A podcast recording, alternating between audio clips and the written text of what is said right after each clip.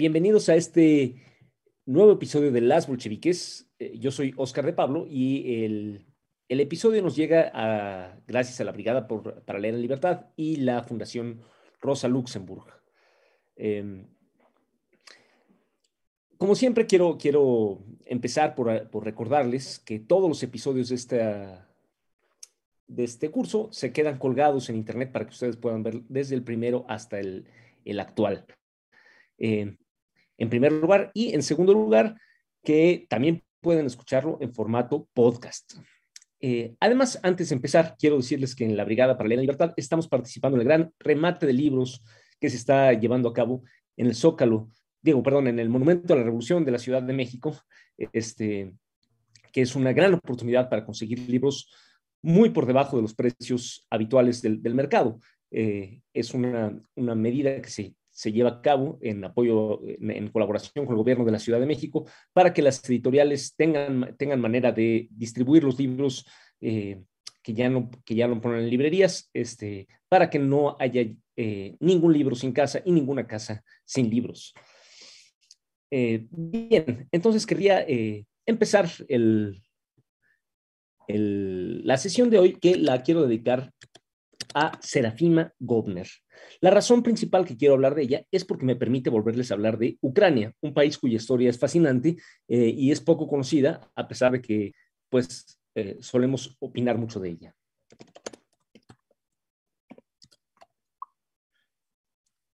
lo primero que quiero eh, aclararles es que el, territorio que hoy es Ucrania es, es donde se desarrolló históricamente eh, el idioma que antes se llamaba ruteno, o sea, una, versión del, ruso eh, que se llamaba ruteno, eh, pero que no estuvo históricamente sujeto a un solo Estado-nación que, se llamara Ucrania.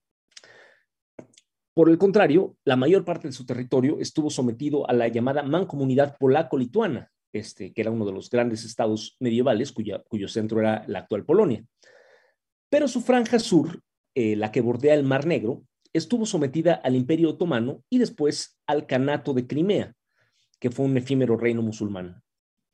Mientras la parte central eh, de, lo que hoy es Ucrania se pobló densamente, esta franja sur se mantuvo relativamente poco poblada fuera de las grandes ciudades costeras como el puerto de Odessa. Así que cuando los rusos se anexaron el Canato de Crimea a finales del siglo XVIII, empezaron a fundar ahí ciudades alentando la migración de colonos de habla rusa y de judíos de habla yiddish, ciudades eh, donde el ucraniano era una lengua minoritaria. A los judíos solo se les permitía migrar dentro de la llamada zona de asentamiento del imperio ruso, es decir, los territorios anexados eh, por el occidente, por lo que los judíos fueron un importante componente del poblamiento de las ciudades que se fundaron ahí. Una de estas ciudades que los rusos fundaron a finales del siglo XVIII fue Gerson, ubicada en la desembocadura del río Dnieper en el Mar Negro. Para finales del siglo XIX, Gerson tenía unos 60.000 habitantes, de los cuales la mitad hablaba el ruso, la tercera parte hablaba el yiddish y menos del 20% hablaba el ucraniano, aun cuando esta lengua eh, dominaba el territorio rural circundante. Eh, así pues, eh, se sucedió que Ucrania quedó poblada por gente de, habla eh, ucraniana en el campo y por gente de habla rusa, y solo minoritariamente ucraniano en las ciudades. Fue en la comunidad judía, precisamente, de Gerson, donde el 7 de abril, según el, calendario actual, o 25 de marzo, según el viejo calendario de 1880, nació Serafima Ilichna Gobner, en una familia de comerciantes judíos. Cuando Serafima crecía, con mucho la ciudad más importante de la región era el puerto de Odessa, unos 100 kilómetros al oeste de Gerson, sobre la costa del Mar Negro.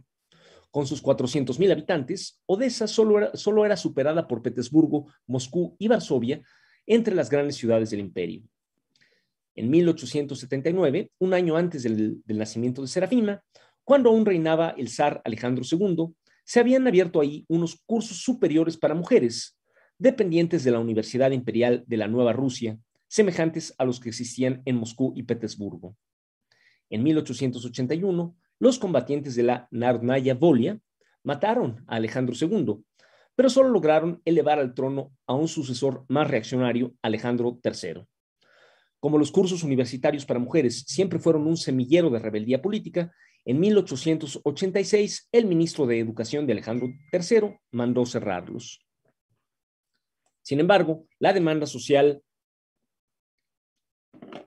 de educación universitaria para mujeres no dejó de crecer y en 1896 empezaron a reabrirse algunas carreras para mujeres en Odessa, entre ellas la de pedagogía. En este punto, Serafima tenía unos 16 años, así que al año siguiente, no bien terminó la educación secundaria, se trasladó a Odessa para estudiar allí. Fue en los cursos superiores para mujeres de Odessa donde Serafina Gobner entró en contacto con las ideas marxistas. Así, cuando completó el curso y obtuvo el certificado que le permitía dar clases de secundaria, se empleó como maestra y en 1901 empezó a organizar círculos de estudios para obreros.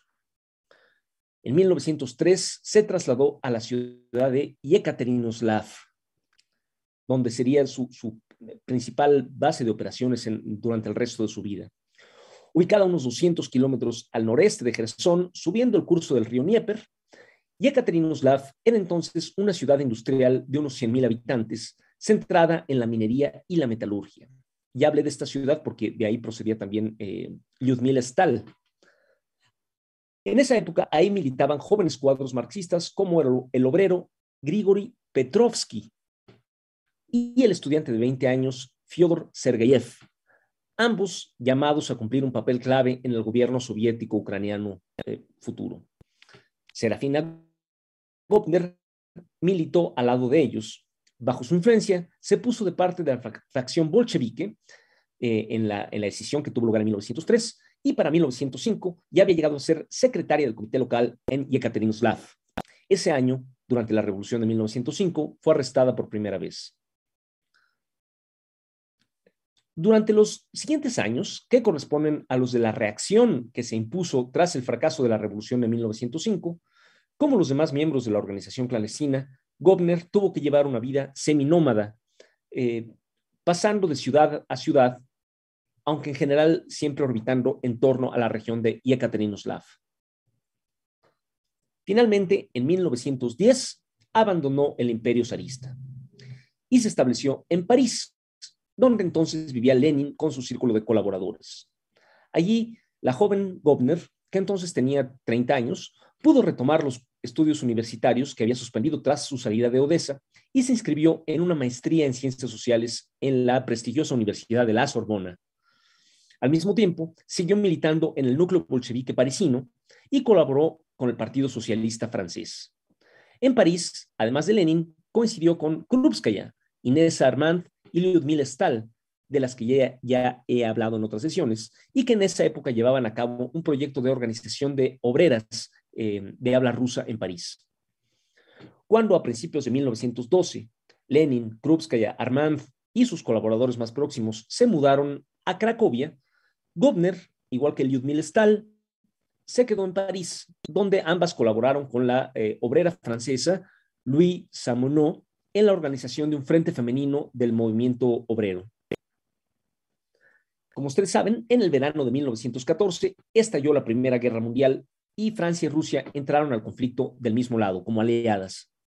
En ambos países, una oleada de, patriotismo o de chauvinismo nacional se apoderó de la opinión pública y la represión política contra las corrientes antibélicas se recrudeció.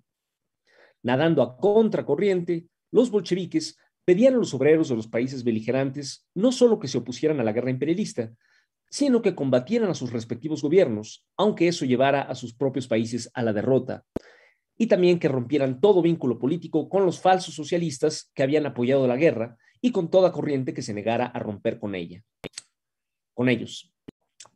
En ese contexto, Gobner, Lyudmila Stahl e Inés Armand, que por cierto para entonces había vuelto a París, ayudaron al ala antibélica del movimiento obrero francés a organizarse contra la desacostumbrada represión e hicieron propaganda revolucionaria entre las tropas rusas destacadas en Francia.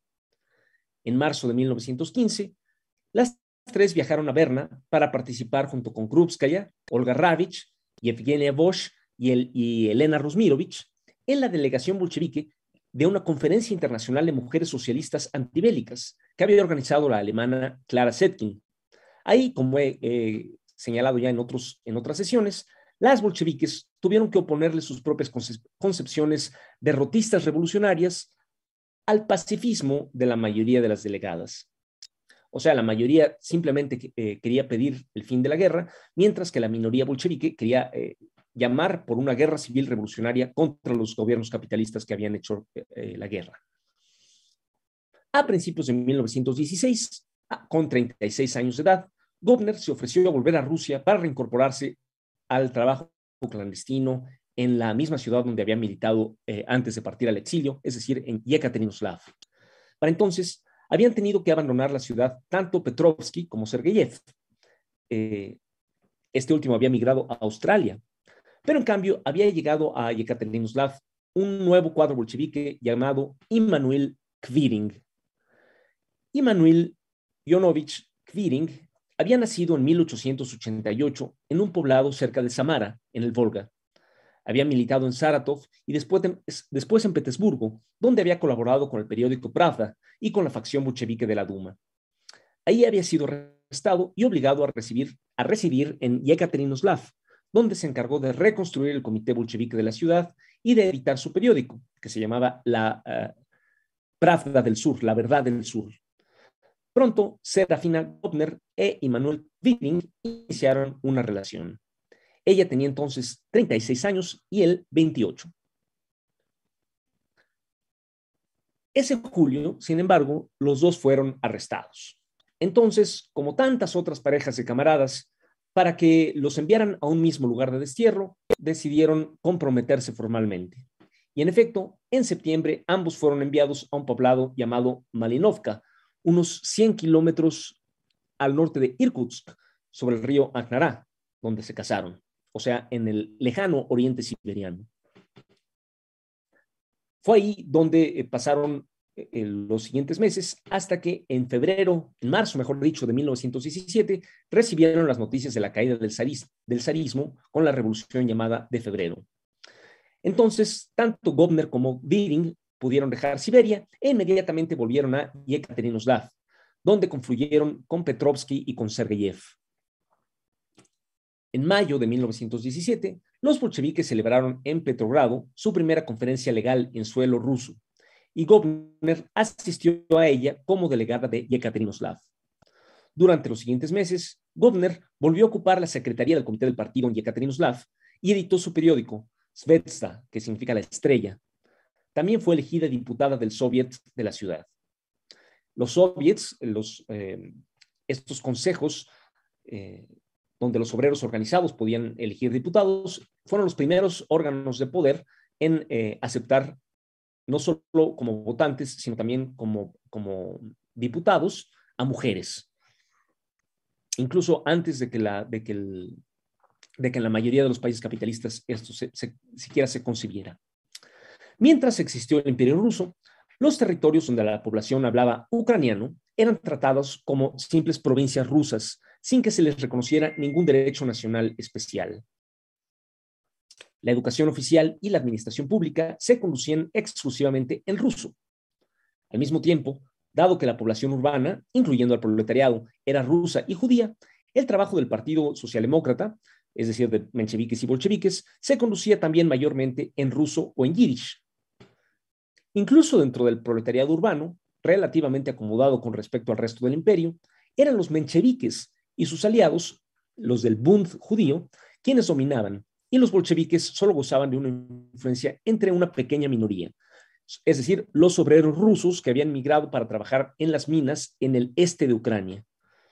Y Ekaterinoslav, siendo una ciudad minera y metalúrgica, era una de las pocas ciudades eh, donde los obreros donde los bolcheviques tenían una presencia significativa entre la población obrera. En principio, la posición de los bolcheviques respecto a la cuestión nacional tenía dos aspectos. Como marxistas, se oponían a todo nacionalismo y tendían a favorecer la integración voluntaria de la clase obrera por sobre las líneas nacionales. Pero al mismo tiempo, pensaban que oponerse al nacionalismo ruso exigía defender el derecho de las naciones oprimidas a la autodeterminación, oponiéndose a su integración forzosa en el imperio. Hasta el momento de la revolución, esto había sido una cuestión meramente teórica. Pero con la caída del zarismo en marzo de 1917, la autodeterminación nacional se planteó por primera vez como una posibilidad práctica inmediata. Casi inmediatamente, los partidos socialistas moderados organizaron en Kiev la llamada Rada Central, eh, un parlamento que representaba fielmente a la población ucraniana, con su mayoría campesina, atomizada y poco politizada. En un principio, los bolcheviques decidieron no participar en ese organismo, en el que en todo caso hubieran sido una minoría ínfima, concentrándose en cambio en los soviets de diputados obreros. Al plantearse de manera concreta la cuestión de la autonomía nacional ucraniana, el propio bolchevismo ucraniano se polarizó. Un ala, encabezada por Mykola Skripnik, favorecía la formación de un partido bolchevique ucraniano, organizativamente distinto del partido ruso. En el otro extremo, los cuadros de Yekaterinoslav, entre ellos Petrovsky, Sergeyev, Gobner y su esposo Kviring, querían mantener un solo partido bolchevique para todo el antiguo imperio. El propio partido ruso, por su parte, tendió originalmente a dejarle esta decisión a los cuadros ucranianos. Aunque los dirigentes de la Rada Central eran políticamente afines al gobierno provisional ruso y compartían su modelo de sociedad, es decir, se decían socialistas, pero estaban muy felices de gobernar una sociedad capitalista, aspiraban a gobernar Ucrania con un cierto grado de autonomía, y eso los llevó a chocar cada vez más con sus contrapartes rusos, que deseaban mantener en la práctica su supremacía nacional sobre todo el territorio del antiguo imperio.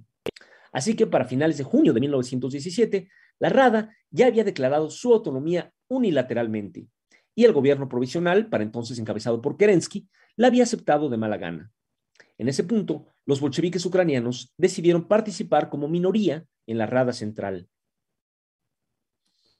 Como ustedes saben, el 7 de noviembre de 1917 o 25 de octubre, según el, viejo calendario, una insurrección bolchevique derribó al gobierno provisional ruso en Petrogrado y transmitió todo el poder al Congreso de Soviets de toda Rusia. Y al mismo tiempo invitó a las nacionalidades del imperio a seguir su ejemplo, pero, pero declarando que eran libres de no hacerlo. Dos semanas después, el 20 de noviembre, la Rada declaró su independencia definitiva eh, o la independencia definitiva de todos los territorios donde se hablaba el ucraniano en una república popular y su voluntad de mantener una alianza federal con Rusia, teniendo en mente al gobierno eh, provisional ya derrocado, pero desconociendo al nuevo gobierno bolchevique. A los pocos días, la Rada ucraniana empezó a colaborar con el ejército cosaco que se había formado en el sur de Rusia en su lucha contra el poder soviético. La Rada contaba con el apoyo más o menos activo de la clase media, la vasta población rural de habla ucraniana, incluso con la mayoría de los trabajadores de las pequeñas industrias semi-intelectuales y semi-artesanales, históricamente fieles al Bund y a los mencheviques. En cambio, la parte más organizada y combativa de la población, los obreros de las grandes empresas mineras y metalúrgicas, que en general eran étnicamente rusos, estaba decidida a instalar el poder soviético en Ucrania. Conforme la Rada, que supuestamente era socialista, apoyó a las fuerzas más reaccionarias y chauvinistas de Rusia en la guerra civil, eh, especialmente a los cosacos, dejando claro que su socialismo era meramente retórico, algunos sectores, sinceramente socialistas, se pasaron al bando de los bolcheviques. Entonces fue evidente que la cuestión solo podría resolverse en la lucha armada. Así, en muchas ciudades industriales, entre ellas Yekaterinoslav, donde vivía Gobner, se establecieron dos gobiernos rivales, uno fiel a la Rada Central y el otro de, los soviets obreros. Las primeras insurrecciones prosoviéticas tuvieron lugar en Kiev y en Vinitsia, a mediados de diciembre. Justamente la de Vinicia estuvo encabezada por Yevgenia Bosch, como, como lo conté hace un par de semanas. Pero la Rada logró descubrirlas a tiempo y derrotarlas. Entre tanto, los bolcheviques ucranianos habían conseguido muchos nuevos afiliados y decidieron reorganizarse como partido organizativamente separado del bolchevismo ruso, aunque ideológicamente afín a él.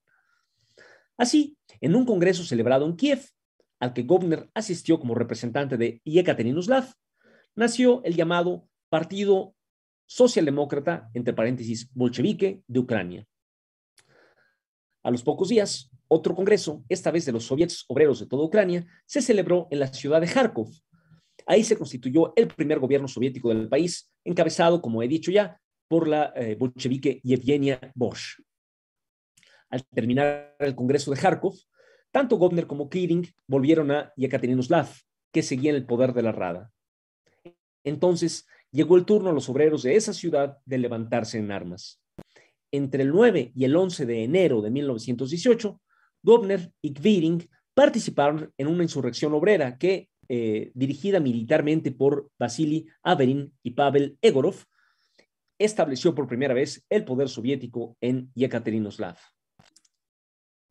Aunque la, la intervención del ejército eh, de la República Soviética Rusa había permitido al gobierno eh, soviético ucraniano establecerse en Kiev, en febrero, los términos del Tratado de Paz de Rusia y Ucrania con los imperios alemán y austrohúngaro les permitieron a estos últimos penetrar en territorio ucraniano y el gobierno rojo tuvo que marchar hacia el suroeste e instalarse en Yekaterinoslav.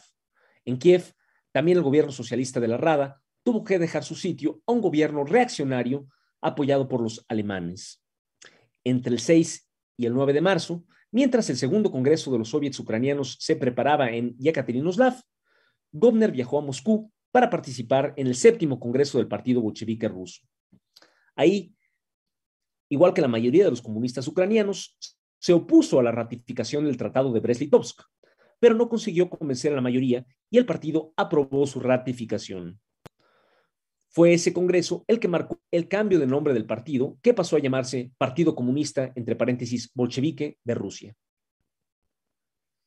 En abril de 1918, el ejército alemán era la fuerza militar dominante en Ucrania Así que pudo deponer al gobierno socialista de la Rada e imponer en Kiev un gobierno directamente reaccionario bajo el atamán o dirigente cosaco Pablo Sokopatsky.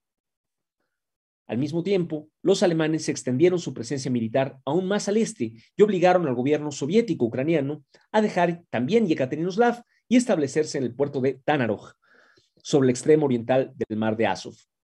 En ese punto, Yevgenia Bosch renunció a la presidencia, que pasó a ocupar Mikola Sklimprik, de quien ya, he hablado. En Tanarog, el Partido Bolchevique Ucraniano celebró una conferencia en la que resolvió adoptar el nombre de Partido Comunista de Ucrania, formalizando su separación organizativa con respecto al Partido Comunista Ruso. Gopner y Kviring votaron en contra de esta decisión, pues como he dicho, favorecían la integración organizativa de todos los comunistas del viejo imperio zarista bajo un único comité central.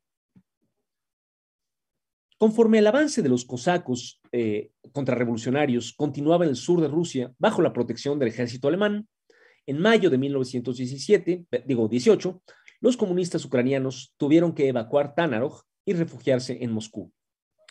Ahí, el 5 de julio, se reunió el primer congreso del Partido Comunista Ucraniano, Ahí se eligió un comité central de 15 miembros en el que figuraba Kviring, pero no Serafina Gopner.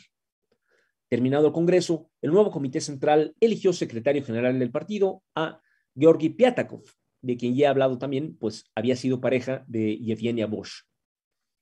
En ese punto, Piatakov creía que la población campesina de Ucrania resistiría masivamente la ocupación alemana y optaría por apoyar el poder soviético. En cambio, el ala eh, de Yekaterinoslav, encabezado por Govner, Firing, Petrovsky y Sergeyev, no compartía su optimismo y pensaba que solo la intervención del ejército rojo ruso podría restablecer el poder de los soviets en Ucrania. Al mes siguiente, la idea de Piatakov, es decir, la de apelar a los campesinos ucranianos, se puso a prueba cuando el partido los llamó a alzarse contra la ocupación alemana. Pero, como habían advertido Govner y sus amigos, el llamado no resonó entre los campesinos y la insurrección fracasó. Entonces Piatakov se vio forzado a renunciar a la dirección del partido ucraniano.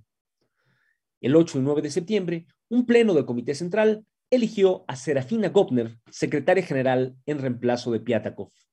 Así, Gopner fue la segunda persona en ocupar la Secretaría General del Partido Comunista de Ucrania y la primera mujer en ocupar la Secretaría General de un partido comunista de masas. En ese puesto, Gopner se encargó sobre todo de organizar el segundo Congreso del Partido Ucraniano, que se celebró entre el 7 y el 22 de octubre. Allí, su esposo y compañero de facción, Kviring, fue elegido secretario general en su reemplazo. Gopner, en cambio, no fue incluida ni siquiera en el Comité Central. Durante aquella estancia en Moscú, Govner participó en las labores del Comisariado del Pueblo de Instrucción de, la República Soviética Rusa, al lado de Nadiezhda Krupskaya. En noviembre, durante una de sus sesiones, Krupskaya sufrió un ataque de su enfermedad que la dejó temporalmente ciega. Como no quiso revelarle al público lo que le pasaba, eh, tuvo que dirigirse en corto a Govner para pedirle que la llevara discretamente al hospital. Tras el desplome del imperio alemán en, el otoño de 1918, con su derrota en la, en la Primera Guerra Mundial y la retirada de sus tropas, los socialistas moderados de la Rada pudieron volver a Kiev, donde instalaron un nuevo gobierno al que llamaron Directorio. Ya en ausencia del ejército alemán, el 3 de enero de 1919, el ejército rojo pudo entrar en Kharkov y los comunistas ucranianos pudieron instalar allí un nuevo gobierno soviético, esta vez bajo la presidencia del prestigioso revolucionario búlgaro Christian Rakovsky.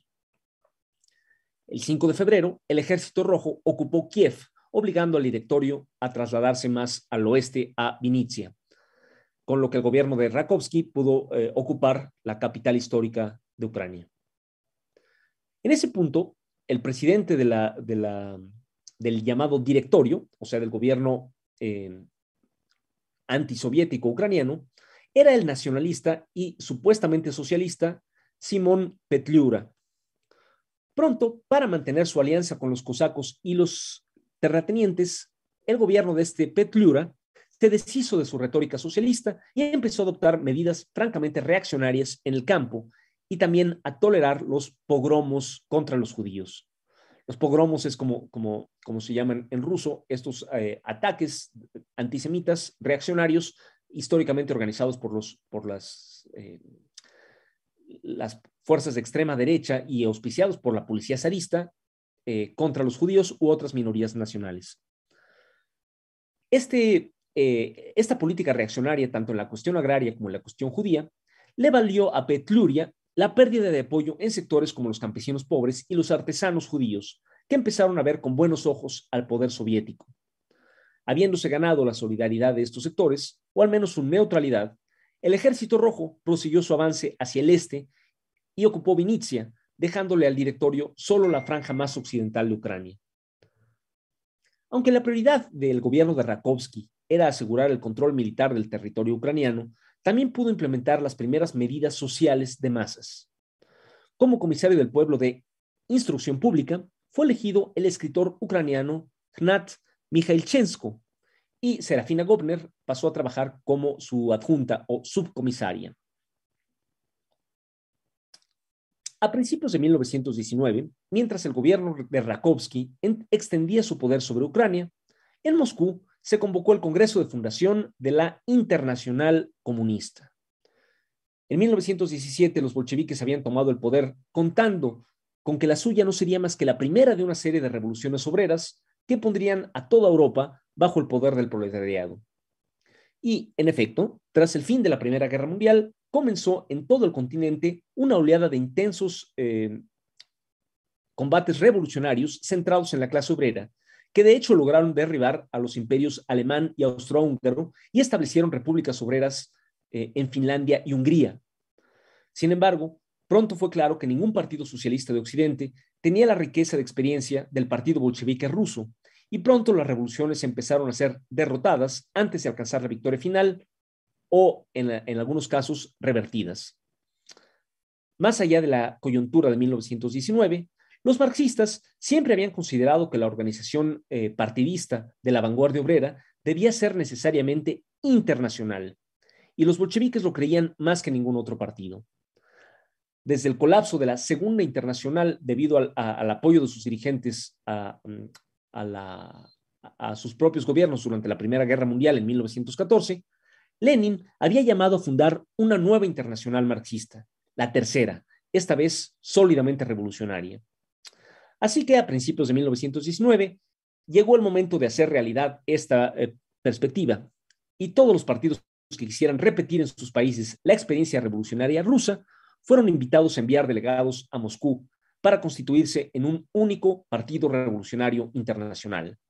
Esto era la Internacional Comunista o Comintern.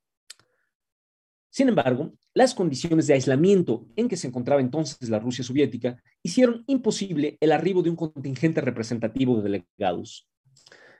Aquel primer Congreso de la Internacional Comunista o Comintern fue un acto casi simbólico, pues solo pudieron llegar 34 delegados con voz y voto. La delegación rusa incluyó solo a seis personas. Lenin, Trotsky, Zinoviev, Bukharin, Stalin y el comisario de Relaciones Exteriores, Chicherin. El Partido Comunista Ucraniano recibió solo dos votos y decidió dárselos a un delegado de cada facción. Skripnik fue delegado en representación de los autonomistas y Serafina Gopner de los prorrusos. Así pues, Gopner estuvo entre los comunistas que participaron en la fundación de la Comintern. De los 34 delegados originales, fue la única mujer, eh, pues Angélica Balabanova que participó como representante del viejo comité de Zimmerfeld, tenía voz pero no voto. En años posteriores, el trabajo de la Internacional sería la principal arena de militancia de Gobner. Mientras tanto, la lucha por el poder soviético en Ucrania aún no había terminado. En el verano de 1919, el general blanco Anton Denikin, o Denikin, mejor dicho, marchó hacia el norte desde su base en Crimea y llegó a ocupar incluso Kharkov, así que el gobierno soviético, incluyendo Gopner, tuvo que evacuar nuevamente la ciudad. Esta vez se dirigió al norte y se estableció en Gomel, donde se reorganizó para preparar la reconquista militar del territorio ucraniano. Algunos comunistas ucranianos se quedaron eh, eh, a luchar detrás de las líneas blancas, entre ellos Mikhail Chensko, que fuera jefe en el Comisariado de Educación Pública. Los blancos lo capturaron y en noviembre lo ejecutaron. En esa época, Gobner tuvo que trabajar en asuntos militares y se integró al doceavo ejército como instructora de la administración pública. Pero la invasión de Denikin eh, encontró muy poco apoyo popular en Ucrania y al cabo de seis meses el ejército rojo, que en este punto estaba aliado a las fuerzas campesinas del anarquista Néstor Magnó, había logrado reconquistar la mayor parte del país. En enero de 1920, un nuevo gobierno soviético, encabezado por Rakovsky otra vez, pudo instalarse en Kharkov. Sin embargo, tampoco en esa ocasión la paz duraría mucho, pues en la primavera de ese año, 1920, el gobierno polaco del general Józef Pilsudski declaró la guerra a la Rusia soviética y alentó a lo que quedaba del directorio de Simón Petliura a volver a intentar tomar el centro del país. Así que, bajo la protección del ejército polaco, el 6 de mayo, Petliura y su directorio entraron en Kiev.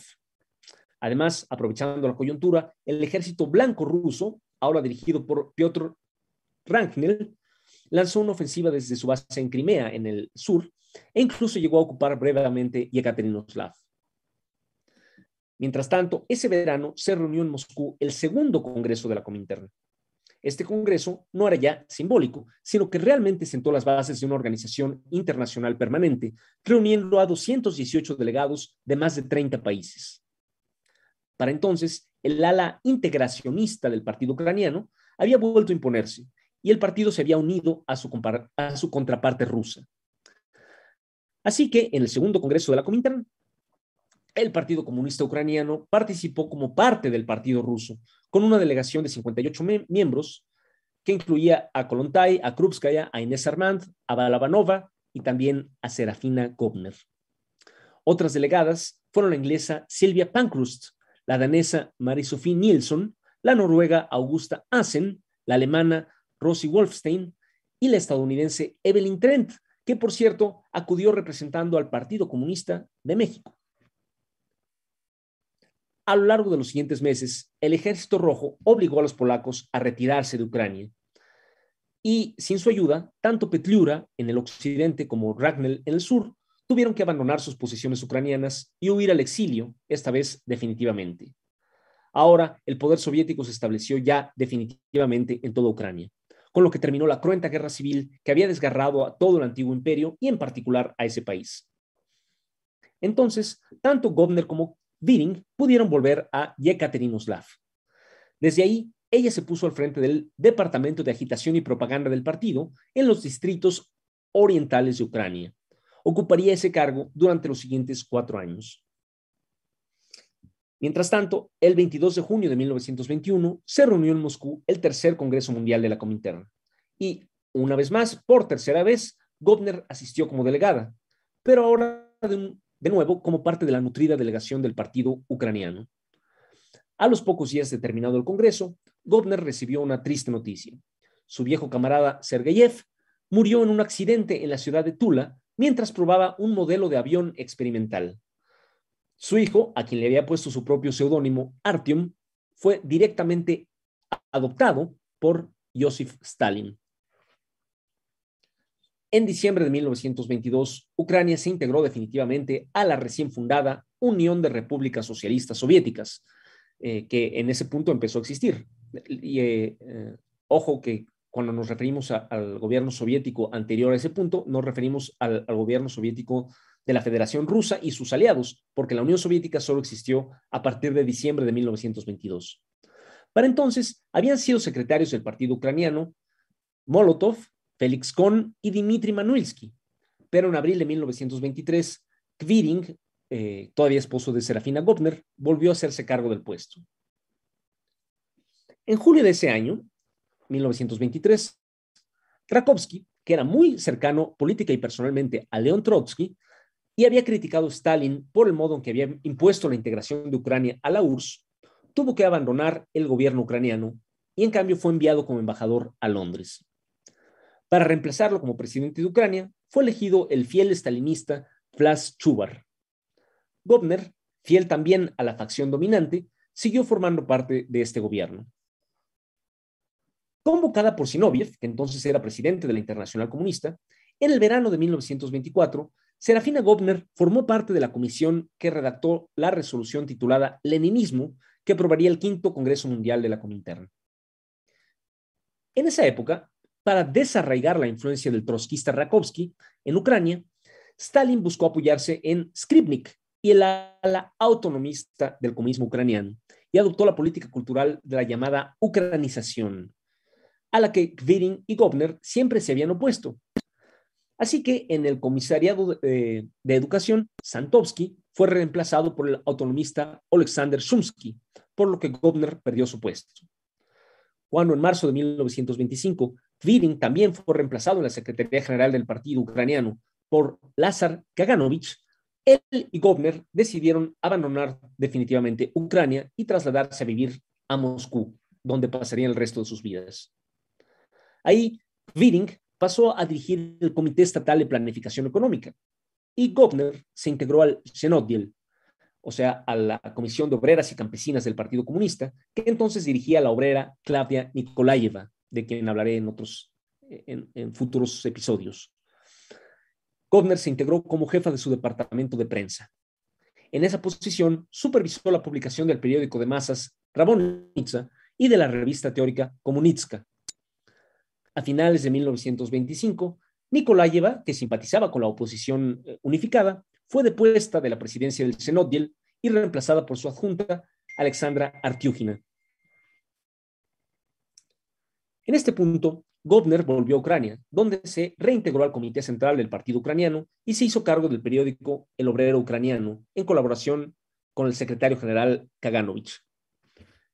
En esa época, Yekaterinoslav pasó a llamarse Dnipropetrovsk, en referencia al nombre del río Dnieper y al apellido de Grigory Petrovsky, que entonces era uno de los más próximos colaboradores de Stalin en Ucrania.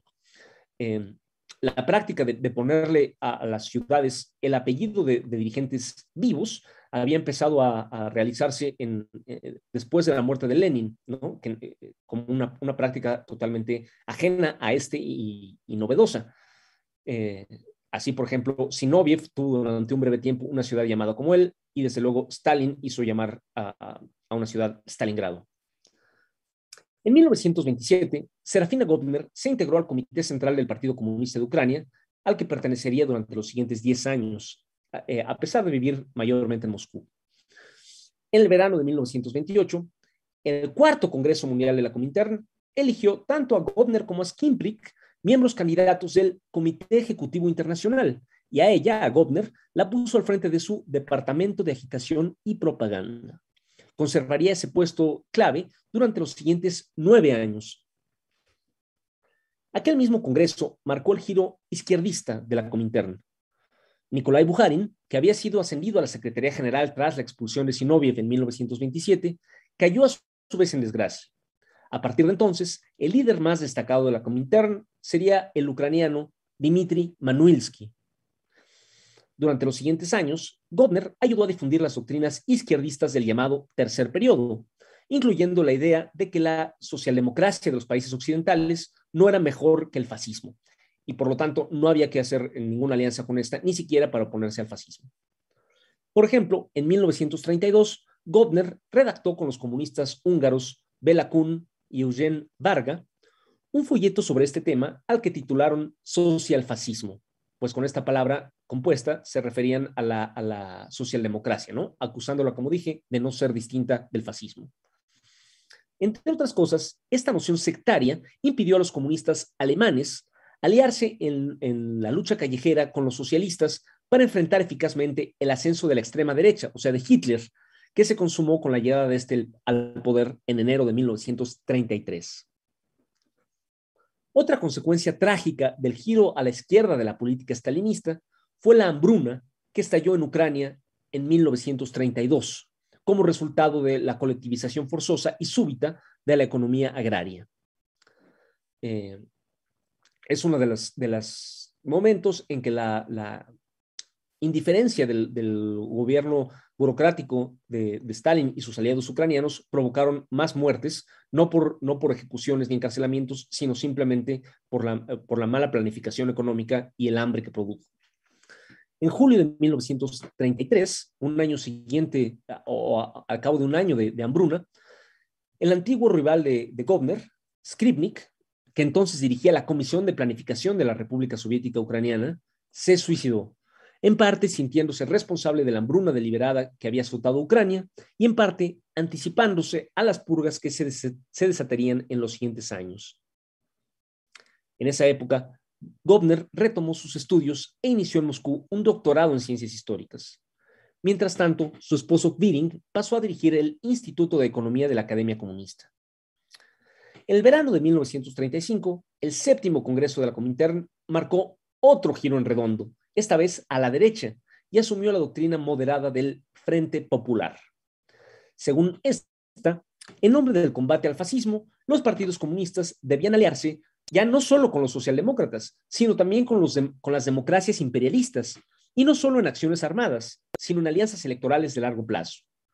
Así, si hasta entonces Gobner había difundido las ideas del tercer periodo, entre ellas la del supuesto socialfascismo, a partir de ese punto difundiría las ideas opuestas, las, las de que había que aliarse con todos los, con todos los eh, demócratas, fueran socialistas o no, en nombre del combate al fascismo. Hacia 1936, terminó su largo matrimonio con Immanuel Kviring, que había durado 20 años, en medio de una eh, disputa personal que terminó siendo muy amarga. Un año después, en octubre de 1937, ya en el Congreso, ya en el contexto de las grandes purgas, Kviring fue arrestado y al cabo de un mes ejecutado. Lejos de defenderlo, Gobner se deslindó tajantemente de él.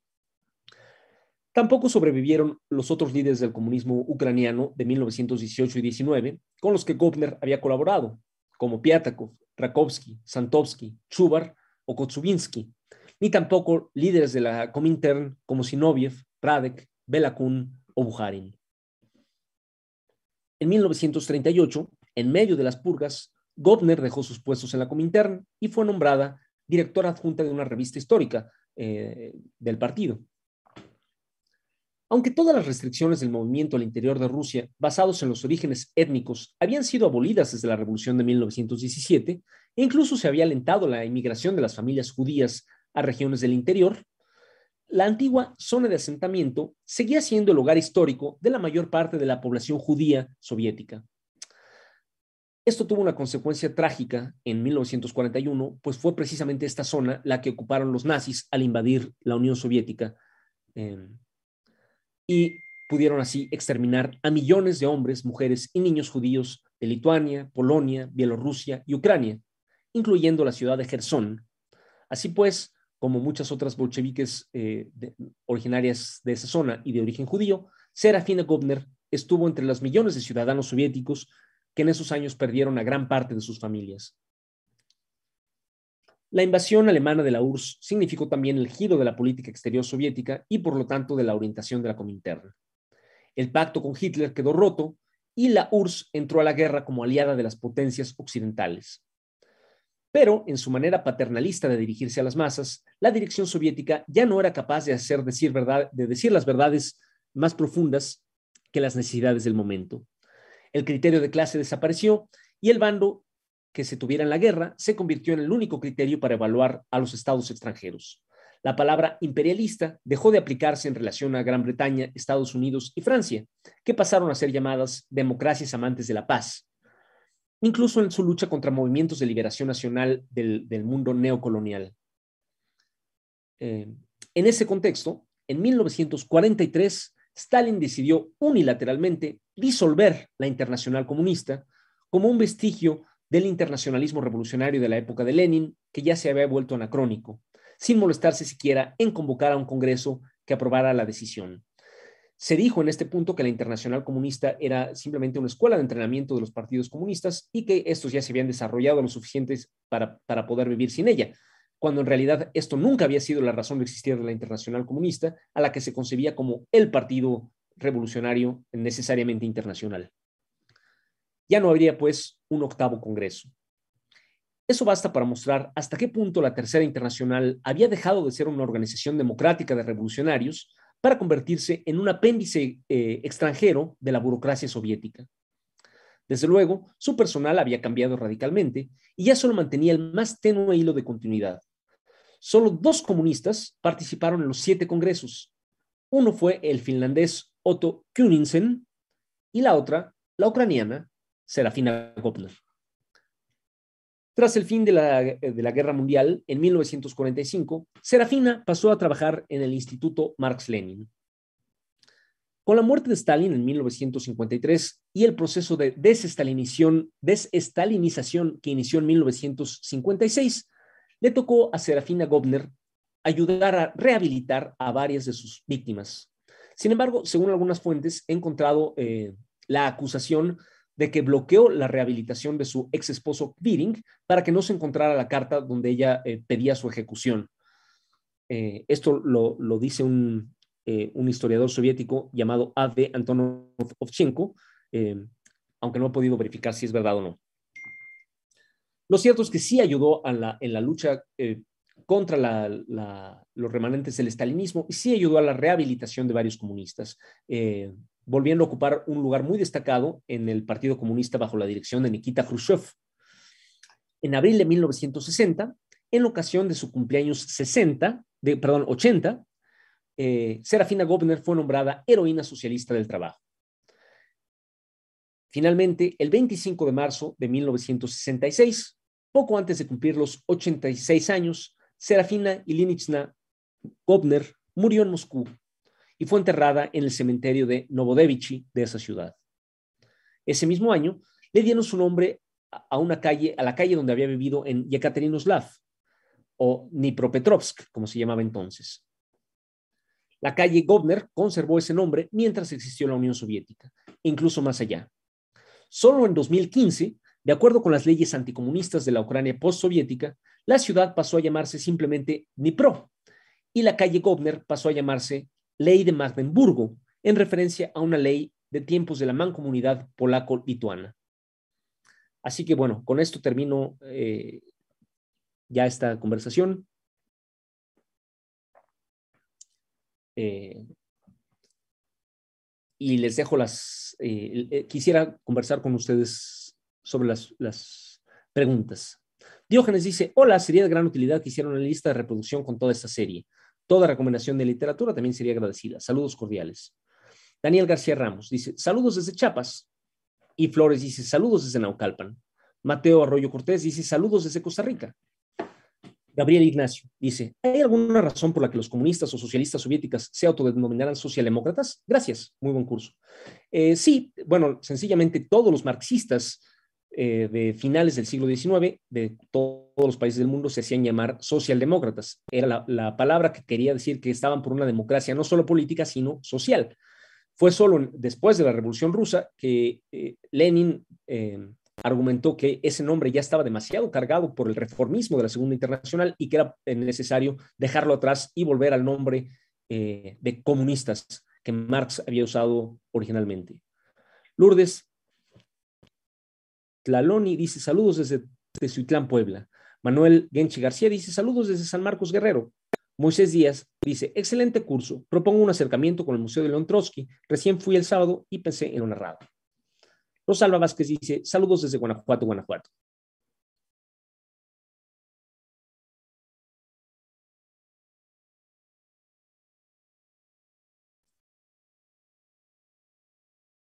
Bueno, aquí terminamos. Este, Gabriel Ignacio dice desde Saltillo, saludos. Aquí terminamos este, este curso. Eh, les mando muchos eh, saludos y les recuerdo que todos los, episodios quedan colgados en, YouTube y que también les recuerdo que estamos eh, ahora empezando el día de mañana, estaremos participando en, la, en el gran remate de libros que se, que se está celebrando en el en la Plaza del Monumento a la Revolución de la Ciudad de México, por si, por si viven ustedes en esta ciudad y quieren acceder a libros muy, muy baratos. Nos vemos ahí y hasta la próxima.